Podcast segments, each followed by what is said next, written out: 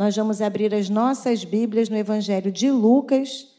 Eu vou ler na nova Almeida atualizada, tá, Rafa? Lucas, capítulo 5, versos do 1 ao 11.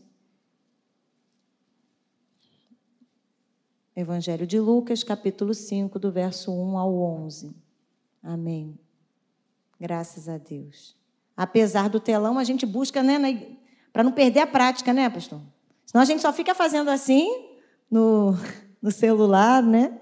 Diz assim o texto: Aconteceu que Jesus estava junto ao lago de Genezaré e a multidão o apertava para ouvir a palavra de Deus. Então ele viu dois barcos junto à praia do lago. Os pescadores tinham desembarcado e estavam lavando as redes.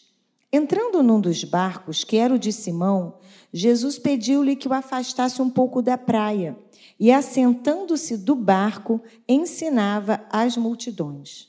Quando acabou de falar, Jesus disse a Simão: Leve o barco para o lugar mais fundo do lago e então lancem as redes de vocês para pescar. Em resposta, Simão disse: Mestre, havendo trabalhado toda a noite, nada apanhamos, mas, sob esta sua palavra, lançarei as redes. Fazendo isso, apanharam grande quantidade de peixes e as redes deles começaram a se romper. Então fizeram sinais aos companheiros do outro barco para que fossem ajudá-los, e foram, e encheram ambos os barcos, a ponto de quase afundarem. Vendo isto, Simão Pedro prostrou-se aos pés de Jesus, dizendo: Senhor, afaste-se de mim, porque sou pecador. Pois à vista da pesca que fizeram, a admiração se apoderou dele e de todos os seus companheiros, bem como de Tiago e João, filho de Zebedeu, quem eram, que eram seus sócios. Então Jesus disse a Simão: Não tenha medo, de agora em diante você será pescador de gente. E arrastando eles os barcos para a praia, deixaram tudo e o seguiram. Amém? Amém. Irmãos, o texto, texto conhecido, né, de todos nós. Então Jesus está pregando ali num, num lugar assim bem típico. Jesus está perto do lago de Genezaré, que é o Mar da Galileia, né? É um nome diferente para o mesmo espaço geográfico. E como sempre, a multidão apertava Jesus, comprimia Jesus. A multidão queria ouvir Jesus. E Jesus então vê dois barcos desocupados, né? Barcos sem tripulação, como diz lá no verso 3. E ele entrou em um dos barcos. E daquele barco, Jesus começou então a ensinar ou a continuar ensinando aquele povo. O cenário está montado, irmãos a gente tem uma multidão ávida, né, para escutar Jesus. Nós temos pescadores desalentados que haviam trabalhado a noite toda e por não terem havido pescado nada estavam com as suas mãos vazias. E Jesus está lá. E esse é um texto que nos ensina muitas lições. E uma das lições que esse texto nos aponta é que em alguns momentos da vida, as circunstâncias adversas serão meios pelos quais Deus se utilizará para que nós possamos ouvi-lo. Então pensa nesse cenário. Ou pensa em algo que todos nós em algum momento da vida diz. Quem nunca usou essa frase? Por que eu? Quem já usou essa frase? Por que comigo? Logo comigo. Não é assim? Todos nós já usamos essa frase. E diante eh, dessas perguntas, né, bem existenciais, diante de perguntas que nos que nos sobram, né, que nos fazem olhar para as circunstâncias e perguntar qual o porquê, sem respostas muitas vezes nós temos o desejo de desistir. Não é assim? Nós ficamos tentados a desistir. Vem o desejo. E aí eu fico pensando nesses homens que lançaram suas redes a noite toda, como lá o verso 5 diz, ele diz para Jesus, mas nós lançamos a rede a noite toda e não aconteceu nada. Mas, aí é claro, tem a palavra de Jesus e eles vão voltar à corrida novamente. Sem dúvida, aqueles homens estavam muito frustrados. Pensa, você sai para trabalhar o dia inteiro, você vive de vendas. Imagina, você é um trabalhador autônomo e está lá com o seu produto e você oferece o seu produto e ninguém ninguém compra esse produto. O teu fim de dia é como? Frustrante, né?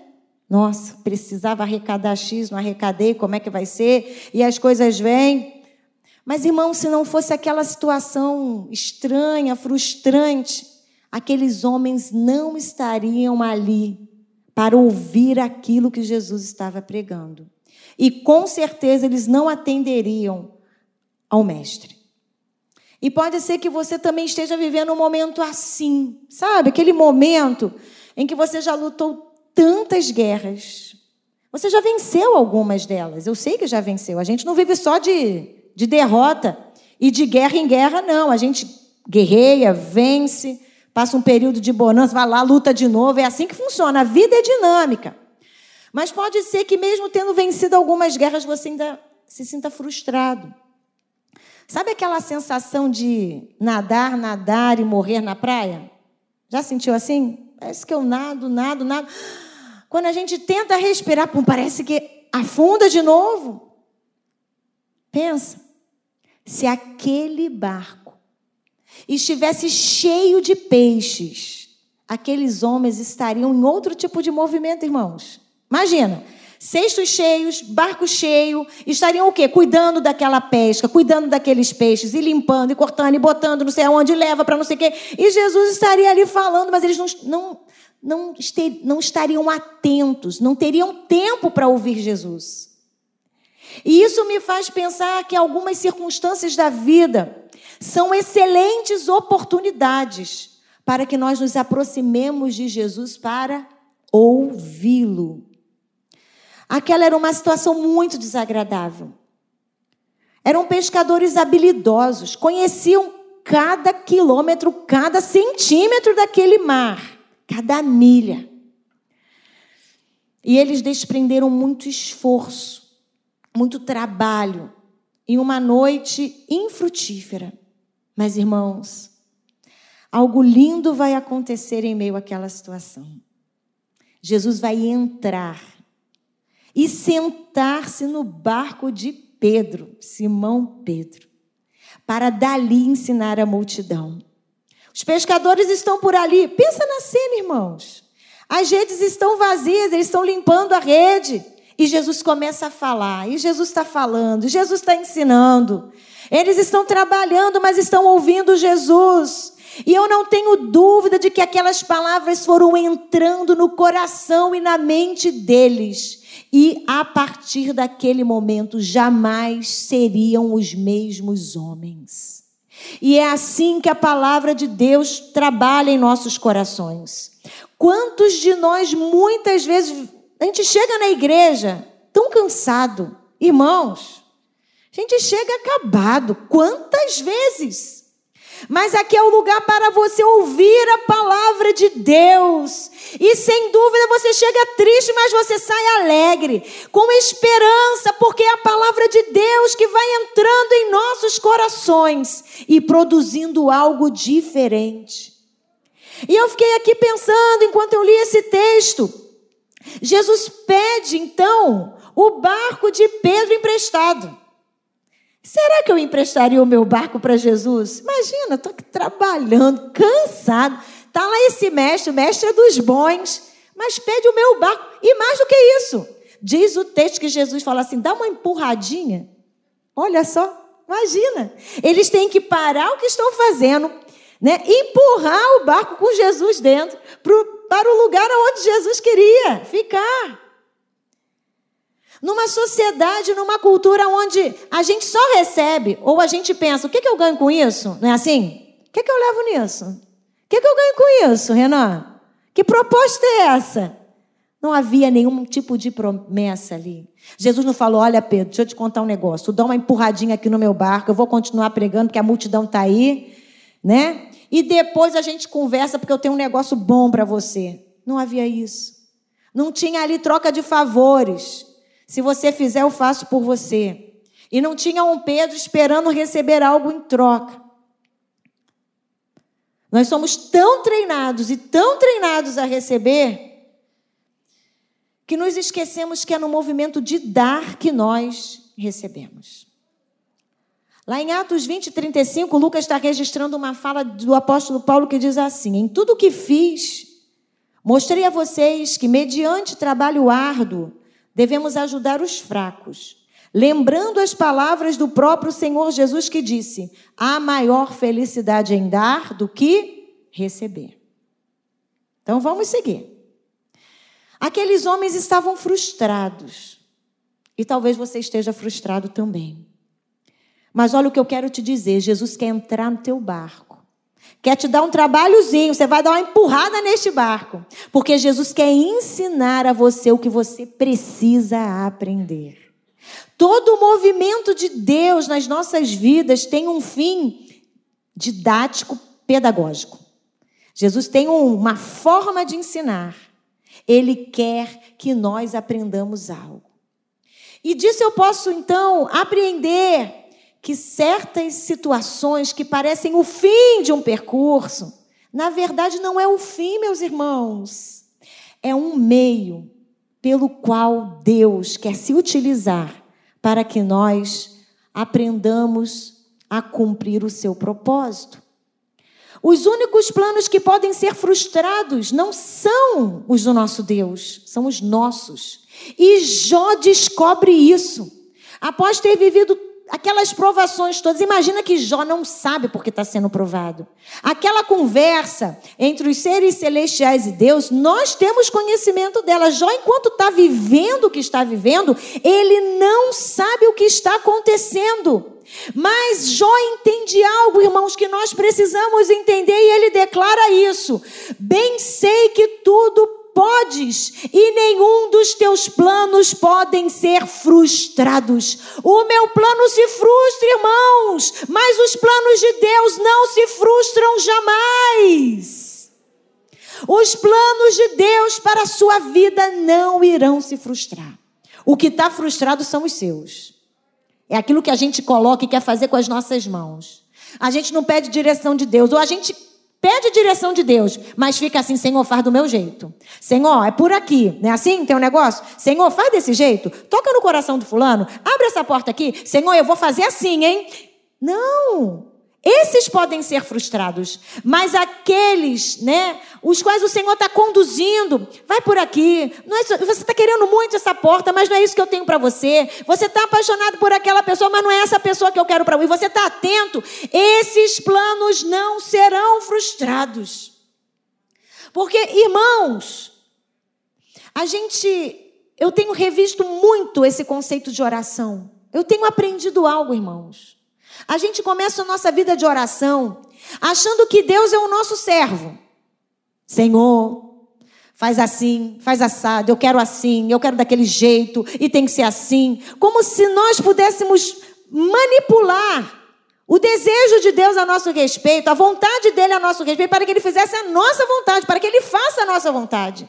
Irmãos, orar é entrar em sintonia com a mente de Cristo, para que nós tenhamos a mente dele e façamos oração segundo o coração dele, que é a vontade dele, que é boa, perfeita e agradável. Orar é entrar em conversa com Deus, ou dizer assim: Senhor, eu estava desligado do negócio, mas agora eu entrei em oração. Ó, oh, eu quero te ouvir. Oração é isso. É claro que a gente tem que pedir, é claro que a gente tem que bater. Porque a gente sabe que o mestre, ele tem o conhecimento de todas as coisas, e é isso que Simão reconhece quando ele diz: mestre. Mestre. Ou seja, Pedro reconhece que ali tem o mestre, que tem conhecimento de toda aquela situação. Mas lá no versículo 8, a gente já vê Pedro com uma outra postura. Ele diz: Senhor, afaste-se de mim, porque sou pecador. Irmãos, ele então descobre que Jesus, ao se revelar, ele é mais do que um mestre. Ele é o Senhor da situação. Ele não só tem o conhecimento da situação porque é mestre, mas ele tem o controle da situação porque ele é Senhor. Aleluias. Ele sabe o que você está vivendo. Ele sabe o que você está passando. Ele é mestre conhecedor, mas, sobretudo, ele tem o controle desta situação, porque ele é senhor da sua vida. Aleluias! Eu posso ter todo o conhecimento de leis. Está lá o nosso irmão Braga, é, é advogado e tem outros aqui. Eu posso gostar e ler, ler bastante, né, sobre leis, discursar sobre lei, mas eu não posso exercer o direito. Eu não posso advogar. Por quê? Porque eu não tenho a formação no direito, eu não fiz faculdade de direito. Eu não tenho essa autorização, eu não tenho autoridade para falar sobre direito. Reconhecer Jesus como mestre é muito bom, mas eu quero dizer para você que reconhecê-lo como Senhor é o que vai fazer total diferença na sua vida. É isso, adolescente jovem, que vai fazer diferença na sua existência. Reconhecer Jesus como teu Senhor. Isso vai mudar a sua vida. A segunda lição desse texto é que Jesus ele traz a multidão para perto daqueles pescadores. Irmãos, está lá a multidão, né? E quando Jesus traz o barco mais para dentro do lago, a multidão chega para mais perto. Olha o que, que Jesus está fazendo. Isso me faz pensar que em alguns momentos da nossa vida, quando a gente pensa que já cumpriu a nossa etapa do serviço, sabe? Jesus nos mostra que há pessoas precisando de nós. Eu não sei se já aconteceu com você, mas comigo já aconteceu. Sabe aqueles momentos que a gente fala assim, caramba, entendi tudo errado. Caramba, que planeta que eu tô. Meu Deus! Sabe? Daquelas crises existentes. Eu já vivi isso. E eu lembro, é incrível isso. Eu estava num culto Raramente, a gente que é liderança, a gente acaba sempre ministrando. Eu já era liderança na igreja. E a gente quase nunca vai à frente para receber oração. A gente chama, né? Ah, pastor, então ora aqui por mim, né? Diácono, ora por mim. A gente faz assim.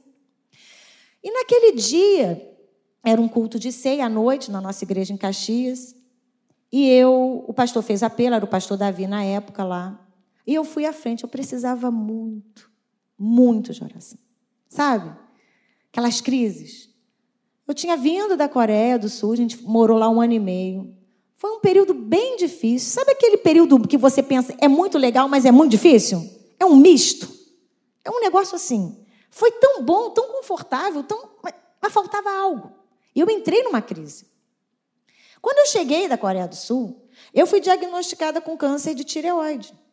Eu falei, meu Deus, eu devo ter entendido tudo errado. Tem alguma coisa errada nesse planeta, no meu planeta. E naquele dia eu fui à frente. Quando eu cheguei à frente, sabe, sabe quando você quer chorar no, no altar? Aí parou uma irmã do meu lado, ela tinha sido aluna do IBM. Quando ela me viu, ela falou: Que bom, Raquel, é você que está aqui do meu lado. Deixa eu te contar. E ela me contou uma história. Estava vivendo um drama com a filha criada na igreja, foi para a faculdade, debandou. E você ora por mim? Eu falei, amém, claro, vamos orar. E aí, vamos orar, né? Eu orei pela irmã, pela filha dela, e voltei para o meu lugar. Falei, amém, glória a Deus, estou entendendo. Comecei a entender, né, irmãos? Comecei a entender, né? Quando acabou o culto, aí eu chamei um dos nossos diáconos, falei, ora por mim. Diácono Ailton, vamos lá, vamos lá, tem uma salinha dos diáconos. E ele colocou a mão sobre a minha cabeça, e Deus usou aquele homem, ministrou sobre a minha vida, e Deus me fez lembrar de coisas que ele havia falado para mim lá na adolescência. Era como se Deus dissesse: o serviço não acabou, o tempo não acabou. Volta para a corrida, não é tempo de desistir. Porque eu pensava assim: talvez seja tempo na minha vida de eu cuidar só da família. Sabe? não está tão envolvida, ministério e liderança. Eu falei, vou, vou entregar, eu vou, me, vou cuidar só da família. É isso que Deus está querendo de mim. Mas naquela noite, o Senhor falou comigo: levanta, porque grande é a tua caminhada, longa é a tua caminhada. Eu te... Irmãos, aí é coisa que só papai e eu, na intimidade. É assim que Deus faz. Eu achei que era assim o tempo de parar. Dava para conciliar. Deus estava falando: você vai cuidar da sua família vai cuidar da minha obra, porque foi eu que te chamei. Fui eu que te chamei. E o que Deus está dizendo para você hoje, você pode cuidar de tudo, mas não se esqueça da obra maior para a qual Ele te chamou. Não é tempo de desistir, não é tempo de parar. É agora eu vou me aposentar. Para com isso. Tem pessoas precisando de você. Tem um vizinho precisando do teu sorriso, do teu bolo de fubá, do cafezinho quente para conversar no fim da tarde. Quanto mais nós nos envolvemos conosco mesmo, irmãos, mais mais desérticos nós nos tornamos, mais autocentrados, mais vazios. E quanto mais a gente se dá para o outro, mais o Senhor faz brotar e jorrar de dentro de nós a palavra, porque é dando que a gente recebe. É buscando o Senhor para entregar, irmãos. Não seja o mar morto. Seja o mar da Galileia que produz peixes. Então aqueles homens estão prontos para ir embora. Mas tem multidão precisando. E Jesus está pregando. Me diz aí quem é que mais ajuda os necessitados? Não é assim, Luiz? Quem é que vai lá cortar o cabelo da população de rua? Um pastor que um dia esteve naquela situação. Deus transformou a vida dele e agora ele vai lá e produz vida na vida daqueles homens, com aquilo que ele sabe fazer. Não é assim, Dudu? É desse jeito. O nosso Deus está nos convidando a tira um pouquinho o olho aí desse teu problema, porque é isso que está tentando te fazer desistir. Porque você olha para a sua impossibilidade e diz: não vou conseguir, não vou avançar. Mas Jesus nos diz: avance, porque Ele é o Deus dos impossíveis. Toda possibilidade está nas mãos dele, e é no nosso impossível que Ele opera possibilidade de cura e vida. Na pedagogia de Deus é assim. Quando a gente está querendo desistir, Ele nos dá trabalho. E essa é uma estratégia. Para a gente não ficar parado. Não tem aquele ditado? Ditado medieval, lá dos mosteiros. Hoje eu dei aula para os adolescentes. Mente vazia? Isso, cadê? Mente vazia? Oficina do diabo. Pensa comigo. Está lá registrado. 2 Samuel 11, primeiro versículo na primavera, época em que os reis saíam para a guerra, Davi enviou para a batalha Joabe com seus oficiais e todo o exército de Israel. E eles derrotaram os amonitas e cercaram Rabá. Mas Davi permaneceu em Jerusalém. É tempo de guerra. E o rei está onde? No palácio.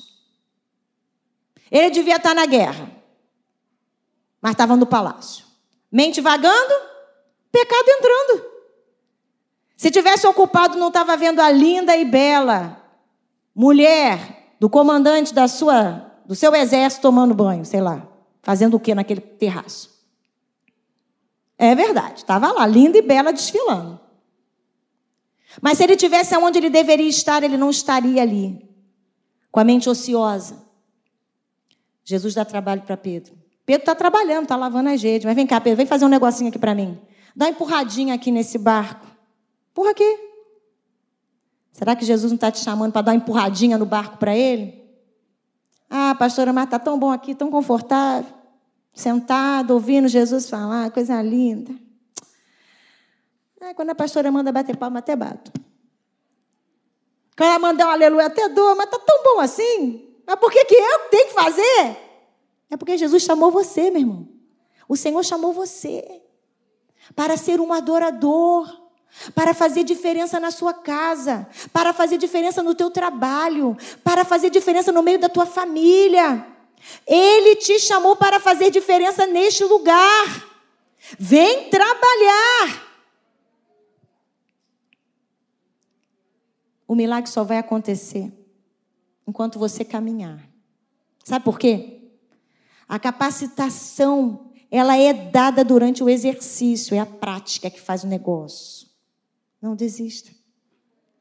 Não entregue os seus pensamentos à autocomiseração, sabe? Ai, estou falido, não dá mais para mim, já passei da idade, não posso conhecer isso, não tenho mais capacidade. Faça aquilo que o Senhor te deu para fazer. Conta a sua experiência. Você não precisa ser um grande teólogo, não. Você só precisa contar a sua experiência. Como foi que Jesus entrou na sua vida? Como foi que ele te transformou? O que ele tem feito? Como você crê na palavra? É isso. Irmãos, enquanto Jesus está dentro do nosso barco, nós estamos a salvo. A gente está sem peixe, mas a gente está salvo de nós mesmos. Não tinha um peixe para contar a história, mas Jesus estava no barco.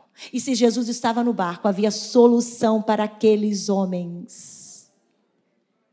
Talvez você esteja vivendo um momento de escassez e questionando, inclusive, a palavra de Deus. Mas olha o que eu vou dizer para você: no meio da sua escassez, Deus pode te fazer próspero. Porque não são os recursos materiais, não são os recursos materiais que dizem da nossa prosperidade, mas é a nossa fé em Jesus Cristo que diz que somos prósperos, porque há vida em nós para que haja vida no outro. Então sai disso. Você é mais do que vencedor em Jesus Cristo, apesar da sua circunstância. Jesus está no barco. Nesse momento de crise, deixa Jesus falar com você. E se ele te chamar para fazer alguma coisa, dá empurradinha no barco. Ele tem o controle da situação. E terceira lição, a gente vê lá no versículo 4. Diz o texto que quando Jesus acabou de falar, ele então chama Simão e diz: leve o barco para o lugar mais fundo do lago. E então lancem as redes de vocês para pescar. Pensa, já acabou. As redes já estavam lavadas, Jesus já havia discursado, né? Quando tudo parecia ter acabado, Jesus propõe um desafio. E um desafio grande, um desafio maior. E são nesses momentos de desafio maior que os verdadeiros homens e mulheres de fé aparecem. Pensa, agora já não está na hora dos peixes. Os peixes já estão recolhidos. Imagina, gente.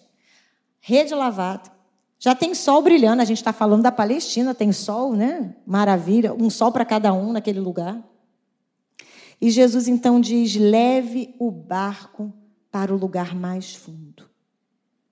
Pensa, desafio. Moisés vem com o povo saindo do Egito. Está tudo lindo, tudo maravilhoso, todos os milagres já haviam acontecido, as dez pragas, maravilha, prodígio, vitória. Diante do mar, desafio. Não é assim? Grande desafio. A multiplicação dos pães. Jesus curava, tal, palavra, tudo bom. E agora? O que, que nós temos? Cinco pães e dois peixinhos. Desafio para mim e para você, para alimentar uma multidão de 3 mil, 5 mil homens. Mas não para Deus. Irmãos, diante dos desafios da vida, nós precisamos, ouve, abrir mão da nossa imaturidade infantil. Que aponta para nós o tempo todo e diz assim: você é o centro do universo. Ouve. Tudo tem que acontecer para mim. Tem que ser do meu jeitinho. O desafio que o Senhor propõe para nós é: lancem-se em fé. Quando ele diz, lançai as vossas redes, ele está dizendo, lancem as redes em fé. O que Jesus está dizendo para nós? Lance a tua rede em fé. Em fé, Patrícia. Em fé. Não é olhando para as possibilidades. As possibilidades dizem, não dá. Mas a gente lança em fé. Porque é o Senhor que está dizendo para você nesta manhã. É um desafio, sim. É impossível para ti. Mas o Senhor tem o impossível nas suas mãos. É Ele quem diz vai. Ele quem diz para. Ele quem diz eu vou fazer agora. Não, vou fazer depois. Tudo é dele. E Ele diz vambora. Se lancem ao mar novamente. Vai para um lugar muito fundo. É lá no fundo que eu quero você. Qual é a sua rede?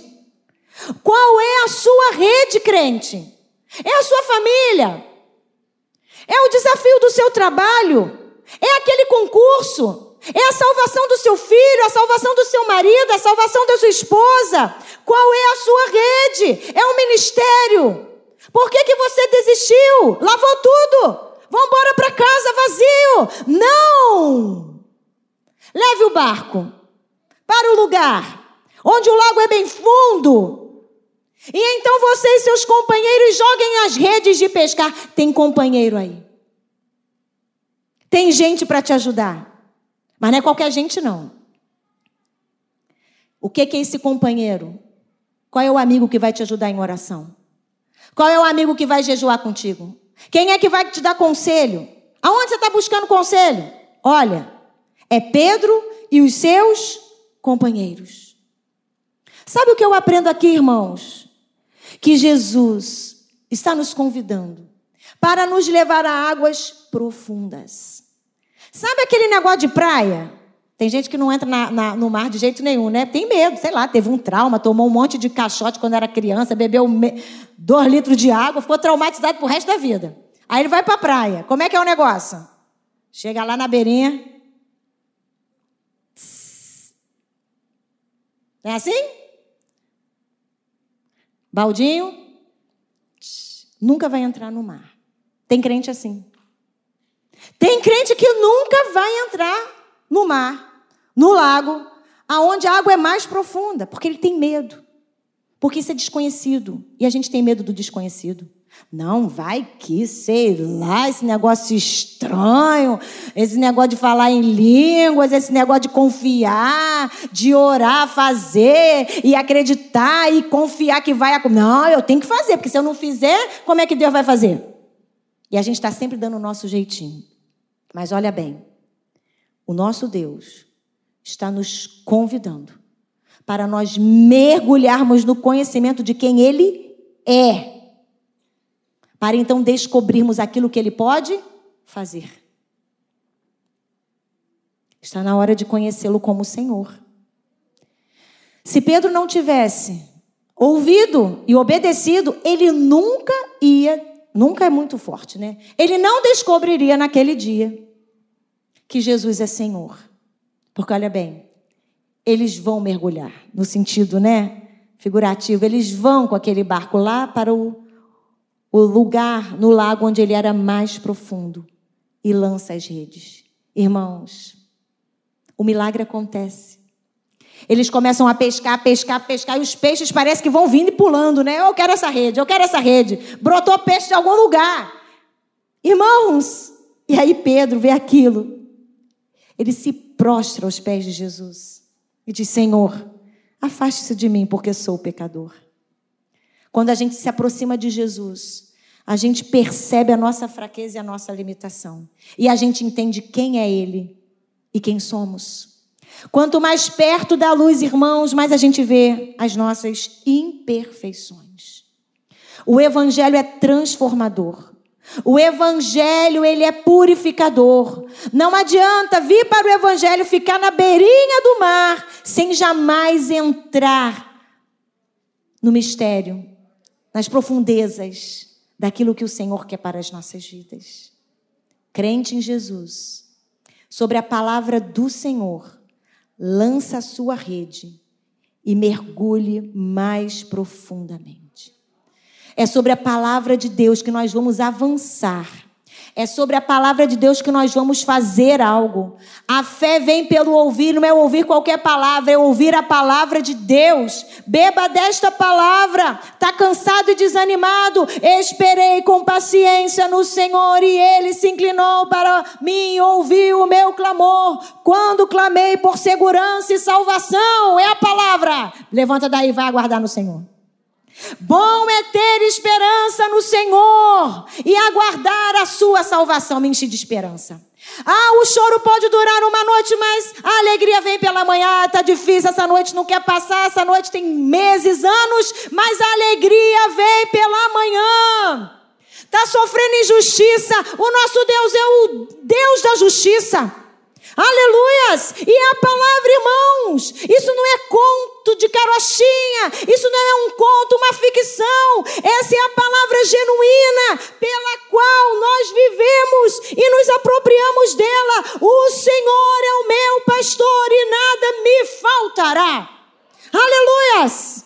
Glória a Deus! Aplauda o nome do Senhor Jesus. Quando tudo estiver muito difícil, lance mão da palavra. Pastor, eu não sei como orar. Ore a palavra. Ore a palavra. Que vozes você tem ouvido? Não tem peixe, acabou o peixe. Não tem cardume essa hora. Já lavamos a rede, já está tudo certo, barco limpo, amanhã a gente volta, ou à noite a gente volta. Não! A voz que aqueles homens estão ouvindo é a voz de Jesus. Qual é a voz que você está ouvindo? Se é a de Jesus, lance em fé. E foi isso que eles fizeram. E quarta lição do texto, para nós fecharmos. Quando nós chegamos ao nosso limite, limite, limite humano, Jesus faz algo incrível. Olha o que, que ele faz. Ele nos tira daquilo que é natural para nos mostrar o que é espiritual, aquilo que é sobrenatural. E ele diz para aqueles homens, está lá no versículo 12: agora vocês serão pescadores de homens. Olha aqui o fim didático, olha o objetivo da aula. Dá peixe, sim. Providência, milagre, é material. Aqueles homens viviam da pesca. Mas olha bem, é muito bom viver da pesca, da pesca. Mas agora é o momento de você entender algo maior. Vocês vão pescar homens. E diz o texto que eles largaram tudo e seguiram a Jesus. Sabe essa situação toda que você está vivendo, estranha, esquisita, sem respostas, dúvidas, interrogações? Deus vai operar. Mas não para você ficar regalado, não, é para você dar glória a Deus. E qual é o fim disso? O, qual é a lição espiritual para a sua vida? Para você viver mais feliz e regalado nessa terra? Não. Para você crescer como homem e mulher de Deus e aprender da, deste Deus poderoso em obras, poderoso para salvar, para que você possa testemunhar o que ele pode fazer. Vocês já entenderam, sou mestre. Mas olha que coisa boa. Além de mestre, eu sou o Senhor.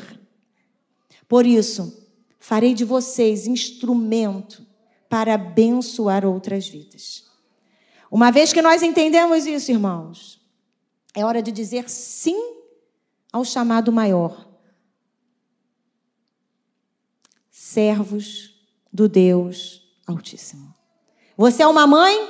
Serva do Deus Altíssimo. Você é um pai? Pai do servo, pai do Deus Altíssimo. Você é um profissional? Servo do Altíssimo. Você é servo em todo e qualquer papel que você opere na sociedade.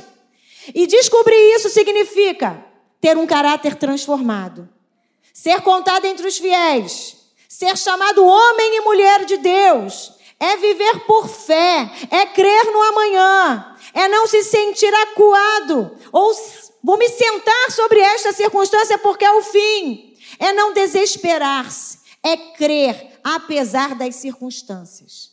Por isso, Igreja de Cristo, não desista.